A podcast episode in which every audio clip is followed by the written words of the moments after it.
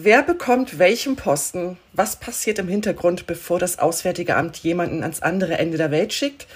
Welche Gedankenspiele und Gespräche vor der Entsendung stattfinden, darüber rede ich heute mit Franziska Schirmer. Es geht darum, jemanden zu finden, der diesen Dienstposten gut ausfüllen kann. Manchmal sind auch sogenannte Traumposten gar nicht so toll, wenn man sie im täglichen Leben erlebt. Es gibt durchaus Kolleginnen und Kollegen, die sagen, um Gottes Willen, kein A-Posten. Ich möchte dahin, wo es spannend ist. Ich war vorher quasi Kundin meines jetzigen Referats und habe mich immer gefragt, wie machen die das eigentlich? Die Reisebotschaft. Ferngespräche um den Globus. Die Leiterin des Referats für Personalplanung und Entwicklung im höheren Dienst. Sie entscheidet darüber, wer wo den Dienst antreten darf. Guten Tag, Frau Schirmer. Guten Tag. Wie viele Posten haben Sie eigentlich zu vergeben? Also von wie vielen Mitarbeitern sprechen wir? Also wir äh, haben insgesamt im Auswärtigen ähm, Dienst äh, über 10.000 Mitarbeiterinnen und Mitarbeiter. Davon sind aber ganz äh, überwiegend Lokalbeschäftigte, also äh, Kolleginnen und Kollegen, die direkt an den Botschaften vor Ort ähm, mit Arbeitsvertrag eingestellt werden. Rotierende Kolleginnen und Kollegen äh, sind es äh, etwas weniger als 5.000. Und ich bin hier für den höheren Dienst zuständig. Das sind also äh, Diplomatinnen und Diplomaten mit äh, Hochschulausbildung, die tatsächlich äh, irgendwann äh, meistens das Berufsziel haben, Botschafterin oder Botschafter zu werden.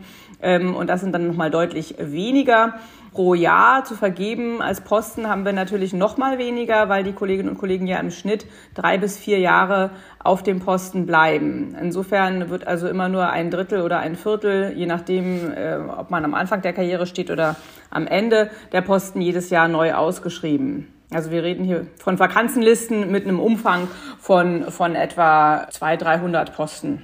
Das sind dann Botschafterposten und ähm, Generalkonsulposten. Das genau zum einen, aber zum anderen auch Referentinnen und Referenten, also die ähm, äh, an der Botschaft oder am Konsulat ähm, für Politik zuständig sind, für Kultur, Presse, Wirtschaft. Also auch die die jüngeren Kolleginnen und Kollegen, die einfach noch nicht sofort äh, in eine Leitungsfunktion gehen, aber durchaus auch ein Rechtsreferat an einer größeren Vertretung leiten könnten oder eben Kulturreferenten sind. Und ähm, das ist ein richtiger Bewerbungsablauf? Wir schreiben ähm, die Posten einmal pro Jahr aus, weil wir immer im Sommer einen Wechsel haben. Das nennt sich bei uns einheitlicher Versetzungstermin. Wir versuchen also die, die Rotation der, des Personals immer in die Sommermonate zu legen. Und äh, im Jahr vorher, ähm, etwa im Juli, veröffentlichen wir die Liste der Posten, die voraussichtlich frei werden im nächsten Jahr, weil Kolleginnen und Kollegen einfach zur Versetzung anstehen, ihre Zeit um ist und wir deswegen wissen, nächstes Jahr äh, wird es da einen Personalwechsel geben. Dann hat man etwa sechs Wochen Zeit, sich äh, auf Posten zu bewerben. Diese Posten sind kategorisiert in A, B und C. A sind die besonders beliebten Posten, B sind so die mittleren und C sind die sogenannten Härteposten oder ähm, Posten mit schwierigen Lebensbedingungen. Haben Sie da Beispiele? Können Sie da sagen, was ist so ein A-Posten? Also A-Posten sind äh, überwiegend äh, Posten in Europa oder ähm, ja New York, Washington.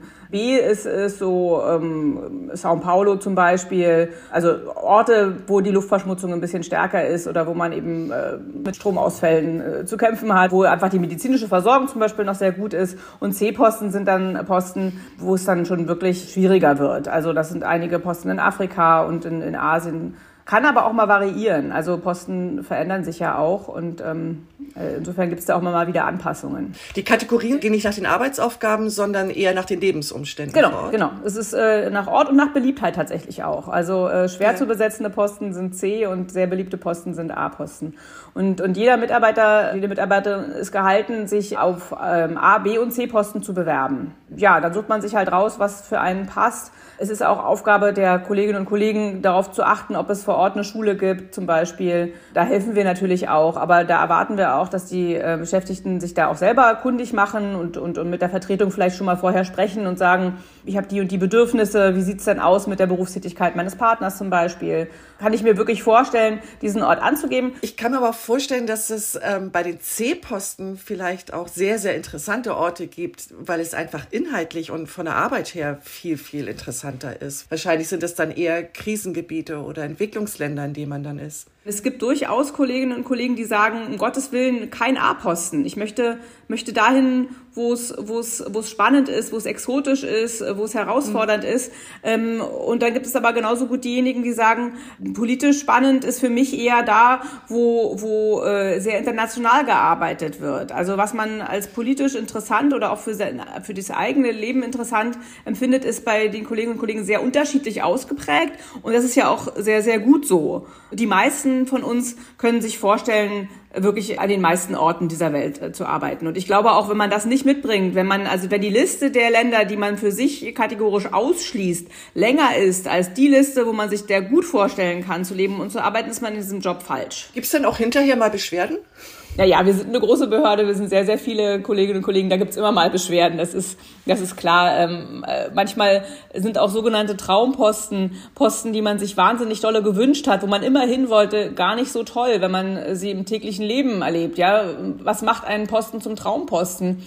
Das ist ja manchmal eine rein äh, emotionale Vorstellung davon oder man kennt das Land aus Urlaubsreisen und dann ist es aber ganz anders, wenn man da lebt oder man war zu einer bestimmten Jahreszeit irgendwo und fand es ganz toll und stellt fest, oh Gott, aber der Sommer oder der Winter da, die sind ja ganz schön hart. Also das sind ähm, Punkte, die, die, die manchmal einen Traumposten im Nachhinein gar nicht so traumhaft erscheinen lassen. Und auch mhm. andersrum. Ja, Sachen, wo man dachte, oder will ich nie hin, ist ja schrecklich, ja, furchtbares Land, ähm, kann sich hinterher als ganz toll herausstellen, wenn, wenn man mit den richtigen Kolleginnen und Kollegen vor Ort ist. Ja, das hängt ja von vielen Faktoren ab. So, nun ist ähm, sozusagen Anmeldeschluss, Bewerbeschluss. Sie haben diesen ganzen Haufen an Bewerbungen dann vor sich. Ist es dann meistens so wirklich, dass Sie erstmal einen ganzen Stapel A-Posten haben und gar nicht wissen, wie Sie die C-Posten vergeben sollen? Naja, also ähm, wir haben ja ein Team. Also ich bin ja äh, Leiterin eines Referats mit, mit ähm, acht äh, Kolleginnen und Kollegen, die ähm, Regionalbereiche betreuen. Und wir fangen meistens mit der Auslandsplanung an weil äh, das ja für die Kolleginnen und Kollegen ganz wichtig ist, die gerade auch mit Familie rausgehen, die sollten möglichst frühzeitig wissen, wo es wo es hingeht. Diejenigen, die im Inland bleiben, da haben wir ja auch eine ganze Menge Posten zu besetzen, äh, für die ist es meistens schon ausreichend, dass sie wissen, okay, es wird Berlin, da kann ich mir ja dann schon mal überlegen, wie ich das mit der Wohnung mache und der Schule oder wie auch immer ähm, und wo es dann ganz konkret, also welches Referat es dann wird, das ist dann auch wichtig, aber nicht so dringend. Also nehmen ja. wir uns erstmal die Auslandsposten vor. Ne? Ganz kurz, Inlandsposten ist immer Berlin oder gibt es auch Inlandsposten in anderen Teilen der Republik? Wir haben noch ganz, ganz, ganz wenige Stellen in Bonn, aber eigentlich okay. nicht mehr.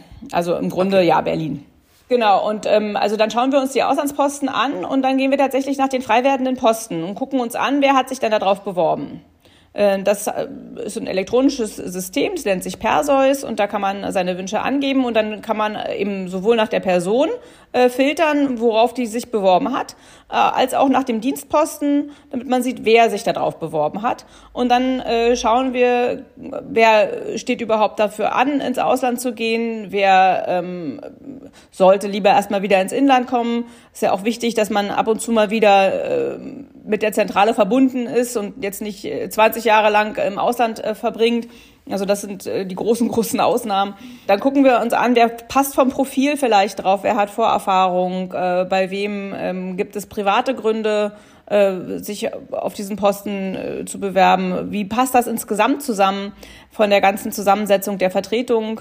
Stichwort Diversität. Ja, wir versuchen auch das Verhältnis von Männern und Frauen ein bisschen ausgewogen zu gestalten. Also da kommen ganz, ganz viele Faktoren rein, ähm, die auch immer wieder äh, neu abgewogen werden. Also wo wir auch immer wieder neue Runden drehen und das nochmal besprechen und uns nochmal insgesamt anschauen. Und dann kommen ja auch noch neue Sachen dazu. Vielleicht verändert sich privat bei jemandem was der gestern vielleicht noch äh, gerne auf den Krisenposten gegangen wäre, aber inzwischen erkrankt ist oder äh, die Partnerin ist erkrankt oder was auch immer an, an, an Dingen passieren äh, kann, ja, die wir versuchen zu berücksichtigen. Da entscheiden Sie ja über das Leben ganzer Familien. Ne? Also mal ist es wahrscheinlich ganz einfach, wenn man ähm, eine Bewerbung positiv einfach beantworten kann. Ja, das, was du haben willst, das bekommst du. Aber sie nehmen einen ganz schönen Raum dann ein in dieser Familie mit, den, mit der Entscheidung.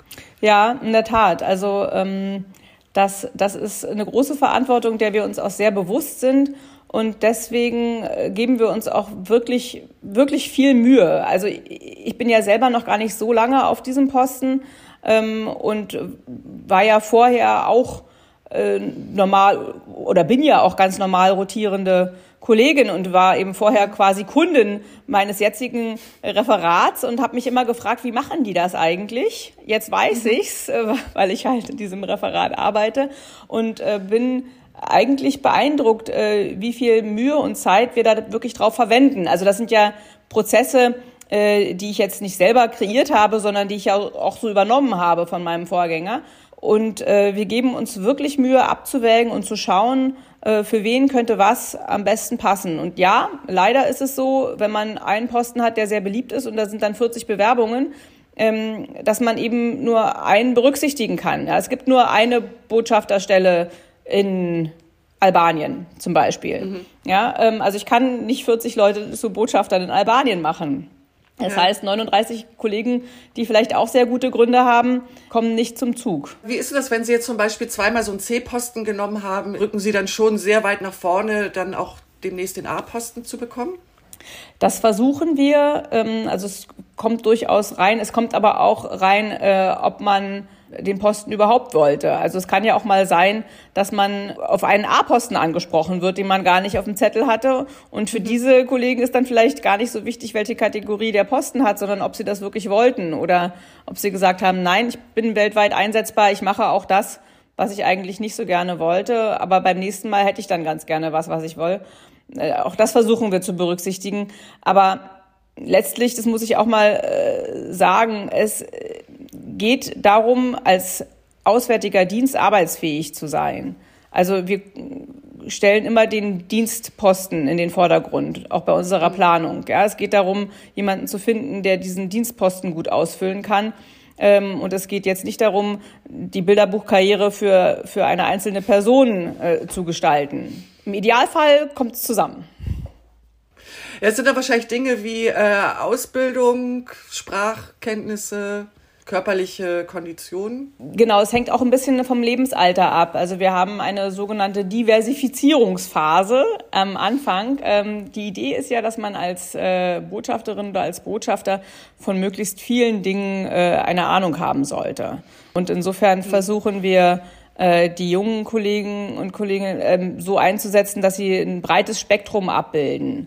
Ja, ähm, also dass sie nicht ausschließlich im Kulturbereich gearbeitet haben oder ausschließlich im Wirtschaftsbereich. Also da schauen wir, dass man sich, man möglichst viel Erfahrung in unterschiedlichen Regionen sammelt und mit unterschiedlichen Arbeitsfeldern. Ähm, und danach, wenn man dann in der Karriere etwas weiter fortgeschritten ist, dann äh, kann man sich auch durchaus spezialisieren. Insofern, ja, wenn man Chinesisch kann, ist die Wahrscheinlichkeit, dass man irgendwann in China eingesetzt wird, relativ hoch.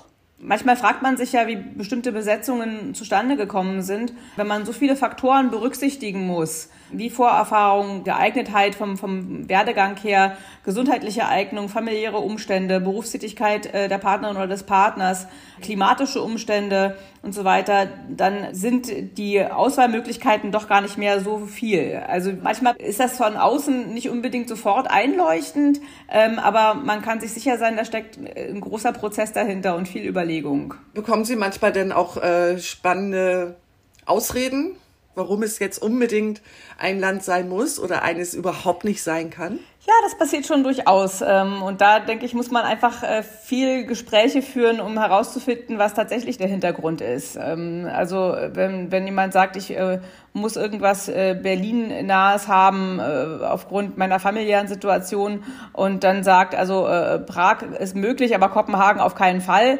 dann, dann fragt man sich natürlich, ist jetzt ein willkürliches Beispiel, ja?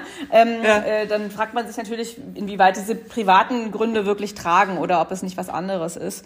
Äh, aber das kriegen wir im Gespräch meistens ganz gut heraus und ähm, deswegen ist es auch so wichtig, miteinander zu sprechen. Und dann, ich fordere immer alle auf, die, das Gespräch mit uns zu suchen, wenn es irgendwas gibt, was wir wissen sollten, was wir berücksichtigen müssen. Gibt es eigentlich sowas wie ein Mindestalter, wenn Sie jetzt auch von Erfahrung sprechen? Nein. Also ein festgesetztes Nein. Nein. Aber was ist so ein gutes Alter, um Botschafter zu werden, Botschafterin zu werden? Na, wir versuchen uns durchaus auch ein bisschen zu verjüngen. Äh, früher konnte man das, also vor 50 war sehr unwahrscheinlich.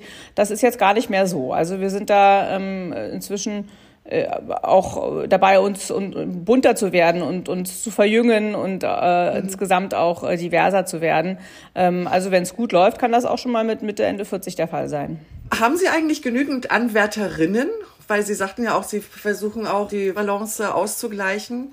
Ist das überhaupt praktisch möglich? Da legen Sie den Finger genau in die Wunde. Ich habe selber als, als Frau, und ich bin jetzt seit 18 Jahren im, im Auswärtigen Amt, äh, nie das Gefühl gehabt, irgendwie besonders gefördert werden zu müssen oder dass mir irgendwelche Steine in den Weg gelegt wurden oder, oder gar nicht. Also das Thema Frauenförderung habe ich bisher ähm, immer nur so als äh, ja, als Notwendigkeit erachtet, weil man das eben so macht. Aber selber für mich persönlich fand, fand ich das gar nicht so, so entscheidend. Also ich habe das immer als, als sehr, sehr einfach empfunden und stelle aber jetzt fest in dieser Situation, wo wir gucken, ähm, äh, wir wollen den Frauenanteil erhöhen, dass wir tatsächlich einfach nicht genug Frauen haben. Ähm, mhm. Und ich frage mich auch, woran das liegt. Also das ist vielleicht immer noch das Image des Auswärtigen Amts, dass es schwierig ist mit der Vereinbarkeit von Familie und Beruf. Das ist vielleicht was, was Frauen immer noch mehr beschäftigt als Männer. Man merkt dann, äh, dass es sich verändert. Also die jüngeren Kolleginnen und Kollegen, die ähm, finden das also unabhängig vom Geschlecht wichtig, auch Zeit äh, für, für andere Dinge äh, als den Job zu haben.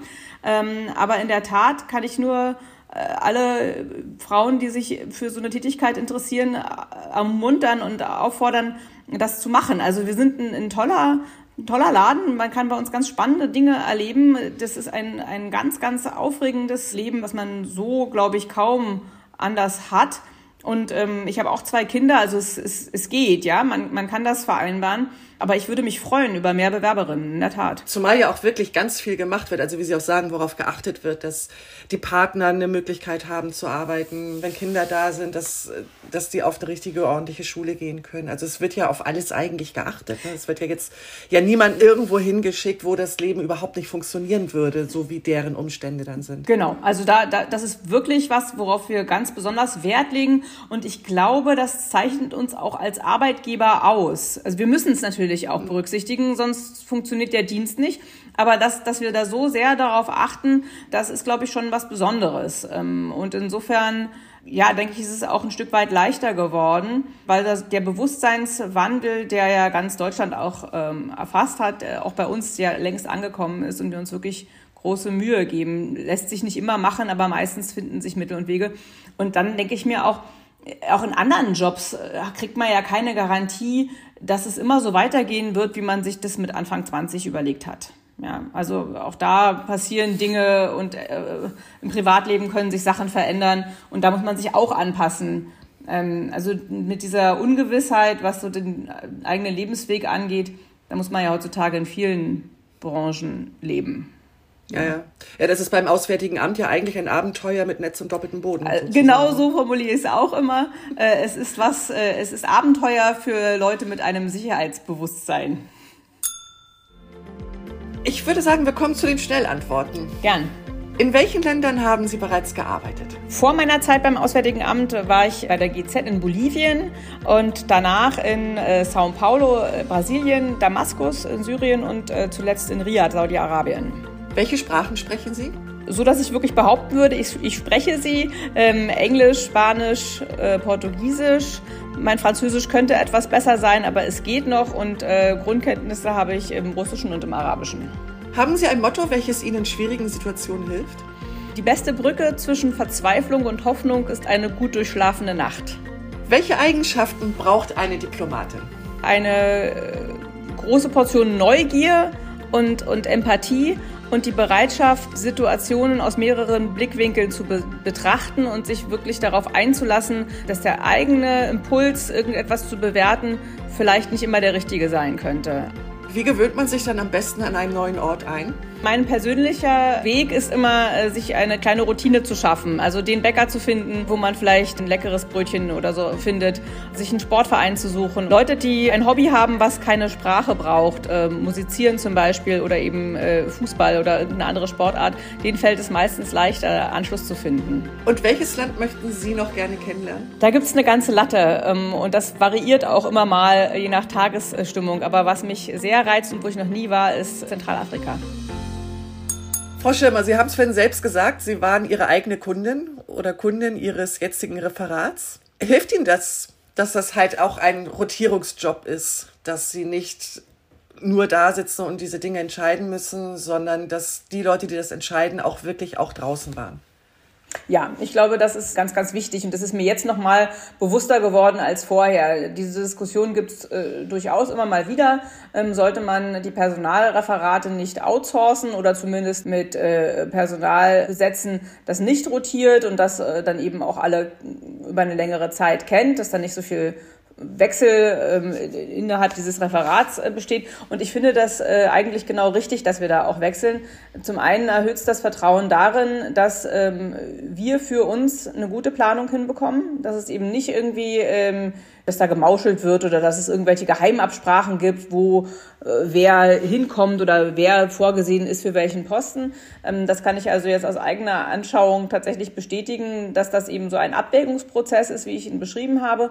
Und zum anderen ähm, fällt es mir natürlich auch leichter äh, zu äh, verkaufen, dass es manchmal toll sein kann, in Länder zu gehen, die man ursprünglich für sich gar nicht so ähm, auf dem Schirm hatte. Also bei mir war das eben Saudi-Arabien, das war immer mein Spruch, als ich angefangen habe im Auswärtigen Amt. Wenn jemand gefragt hat, du kannst dir wirklich vorstellen, in jedes Land der Welt zu gehen, äh, da war meine Standardantwort mehr so im Scherz, naja, muss ja nicht gleich Saudi-Arabien sein. Ja, und dann äh, habe ich mich acht Jahre später im Flugzeug nach Riyadh wiedergefunden und dachte, was mache ich hier eigentlich? Das war wann? Das war 2013. Okay, da war es ja ähm, noch ein bisschen, seitdem hat sich ja schon einiges verändert in Saudi-Arabien. Genau, also ich habe noch die vollen vier Jahre äh, meiner Standzeit nicht Auto fahren dürfen. Äh, und ich fand das hochinteressant, so ein Land, was so äh, abgeschlossen war, von innen heraus kennenzulernen. Und ich habe ganz tolle Menschen kennengelernt und habe mit denen auch immer noch Kontakt und habe das Land mit anderen Augen gesehen, als viele das eben tun, weil sie es aus der Presse kennen oder weil es eben ja auch zu Recht nicht den besten Ruf hat. Zumal man ja auch sagen muss, dass die als Diplomatin dort natürlich dann auch noch einen anderen Stand hatten. Ne? Natürlich, das ist natürlich immer so. Also wir, wir lernen die Länder, in denen wir sind, natürlich immer aus einer privilegierten Position heraus kennen. Mhm. Das, das, das ist so, da, da braucht man sich nichts vorzumachen. Diese Position öffnet einem ja unheimlich viele Türen. Das ist ein bisschen, diese Visitenkarte, auf der Botschaft draufsteht, ist ja so ein Universalschlüssel. Welche Position hatten Sie dort? Ich war die Leiterin der Rechts- und Konsularabteilung und der Kulturabteilung, was ganz schön war, weil äh, die Kultur immer mit gut gelaunten äh, Menschen zu tun hat, also mit vielen Künstlern und Filmemachern und so weiter. Und äh, im Rechtsbereich ist es dann manchmal etwas äh, Routine und etwas härter und, und anstrengender. Das sind ganz schöne Gegensätze, oder? Ja, es hat sich ganz gut ergänzt. Also immer wenn das eine zu viel wurde, konnte ich mich dann wieder um das andere kümmern. Das hat mir persönlich großen Spaß gemacht. Spannende Zeiten. Also äh, in meiner Zeit dort ist der Beginn des Kriegs äh, im Jemen gefallen und wir haben äh, ganz viele Deutsche aus Jemen ausgeflogen und denen geholfen, das Land zu verlassen. Das war ja dann sehr abgeschnitten. Es gibt ja nicht so viele Grenzen ähm, mit Nachbarländern und ähm, es war eine große Herausforderung. Aber dann hat man auch so ein unmittelbares Ergebnis seiner eigenen Arbeit. Ne? Man sieht eben, das, was man tut, hilft ganz konkret ganz vielen Menschen. Und das ist, eine unheimlich wichtige und befriedigende Aufgabe. Das kann ich mir vorstellen. Aber auch diese Rechtsgeschichten, sind das dann auch Scheidungen, Ausreise? In Saudi-Arabien ist das nicht so ein großes Thema. Äh, es gibt natürlich äh, deutsch-saudische Ehen, aber nicht so wahnsinnig viele. Mhm. Also es gibt keine so große deutsche Community. Also es sind eher so Geschäftsleute oder ja oder ähm, ja, Leute, die vorübergehend in, in Saudi-Arabien leben. Das war tatsächlich in, in Syrien viel mehr der Fall. Familienkonstellationen, ähm, wenn es da zu Schwierigkeiten kommt und äh, Ausreisesperren verhängt werden und die Kinder nicht mehr mitgenommen werden dürfen und so weiter. Das war, das war zum Teil sehr, sehr dramatisch. Wann waren Sie in Syrien? Das war 2010 und 2011, also kurz bevor der Krieg angefangen hat. Ja. Und als es dann losging dort, äh, war es auch sehr schnell zu Ende mit der Zeit in, in Damaskus. Ähm, äh, war auch eine, also ich will das überhaupt gar nicht äh, äh, schlecht darstellen für mich persönlich. Ich hatte natürlich Glück. Wie gesagt, äh, wir sind ja sehr privilegiert und ähm, ich fand das überhaupt nicht äh, für mich persönlich äh, bedrohlich ähm, im Vergleich zu, zu all den anderen Menschen, die da äh, wirklich alles verloren haben und sehr gelitten haben. Trotzdem war es jetzt nicht besonders schön, äh, wenn man sich auf eine dreijährige Standzeit eingerichtet hat, äh, plötzlich äh, holter die Polter aus dem Land raus zu müssen und, und äh, ja, sich erstmal wieder hier neu zu sortieren. Also auch das passiert immer mal wieder und damit müssen auch die, müssen, muss unser Dienst fertig werden mit, mit, mit plötzlichen Krisen, die, die alles zunichte machen, was man an Planung sowieso schon in diesen kurzen Zeitfenstern für ja. sich selber auf dem Schirm hatte. Ne? Wie hoppla hopp war das denn dann? Also naja, also wir haben, es gibt sowas wie Krisenstufen. Also wir beurteilen Länder und Situationen äh, nach, nach Krisenstufen, äh, je nachdem, wie, wie die Entwicklung ist. Das ist auch ein Prozess, den wir mit dem Krisenstab und, und äh, den Vertretungen vor Ort gemeinsam bewerten. Und ich war zufällig im Urlaub mit meinem damals äh, gerade einjährigen Sohn, als die Krisenstufe hochgesetzt äh, wurde. Und das hieß, äh, Familienangehörige sollen ausreisen. Mhm. Ähm, aber mein einjähriger Sohn, den konnte ich ja nicht alleine ausreisen lassen. Also deswegen konnte ich gar nicht zurück. Also ich hatte einen kleinen Koffer für 14 Tage Urlaub dabei und war dann plötzlich wieder in Berlin und konnte nicht zurück äh, in, in die Wohnung und äh, und sind danach nie wieder dort gewesen. Nein. Wir haben dann auch einen Umzug ferngesteuert irgendwann, als ja. dann klar war, wir gehen nicht zurück und dann ein Umzugsunternehmen aufgefordert, mal in die Wohnung reinzugehen und alles zusammenzupacken, was nach uns aussieht. Und dann kamen dann irgendwann die Umzugskisten hier an und da waren dann so angerissene Tüten Mehl mit dabei. Also die haben gedacht, wir packen alles ein, was ja, hier ist. Und da war, war eben die angerissene Tüte Mehl war dann eben mit dabei. Die kam dann so sechs Monate später irgendwann hier an. Aber das heißt, wenn ich das richtig verstehe, waren Sie jetzt auf zwei C-Posten hintereinander? Genau. Die sie gar nicht so empfunden haben. Nein, das war, also ich fand das, äh, das hat gut gepasst, das war, war völlig in Ordnung. Also diese ABC-Bewertung, ja, die spielt eine Rolle, aber das ist jetzt nicht so, dass das ein Stein gemeißelte. In Berlin sind Sie jetzt auch wie in so einem normalen Rotierungssystem für drei oder vier Jahre auf dem Posten? Genau, das ist jetzt, das werden jetzt vier Jahre werden. Also ich habe jetzt gerade angefangen mit der Stelle und danach ist alles offen. Mal schauen. Gehen Sie danach auch mal wieder ins Ausland?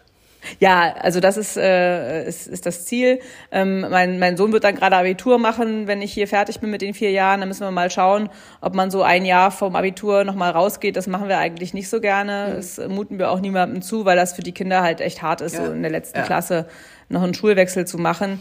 Also spätestens, wenn die Kinder mit der Schule fertig sind und dann ihr eigenes Ding machen, will ich wieder raus, klar. Ja. Wie lange ist das Auswärtige Amt eigentlich für die Kinder mit verantwortlich? Naja, also solange sie in der Schule sind ähm, und mit ausreisen, ähm, achtet man da drauf. Wenn die Schule abgeschlossen ist, dann dann ist es eher eine private Entscheidung, ob die Kinder mitgehen. Mhm. In den meisten Fällen wollen die das ja dann auch gar nicht mehr. Einen Diplomatenpass bekommt man in der Regel bis äh, 27. In welches Land würden Sie denn gerne gehen? Also es gibt so ein paar Länder, wo ich, äh, wo ich sage, das gefällt mir landschaftlich total gut. Ähm, ich mag die Berge. Ich würde wahnsinnig gerne mal äh, in Zentralasien eingesetzt sein und, und ähm, da ein bisschen besseren Einblick bekommen. Aber Afrika ist auch, auch noch ein Kontinent, der mich unglaublich reizt. Äh, aber das hängt natürlich auch von vielen Faktoren ab. Was wird dann gerade frei sein, ähm, wenn, wenn ich dran bin? Ähm, und ja, passt das von den, von den sonstigen Umständen? Ich bin da gar nicht so festgelegt. Ich kann mir ganz vieles Verschiedenes vorstellen. Hm. Ja, dann drücke ich Ihnen die Daumen, dass es wieder ein spannendes Land wird in vier Jahren. Sie haben noch ein bisschen Zeit, sich darauf zu, vorzubereiten.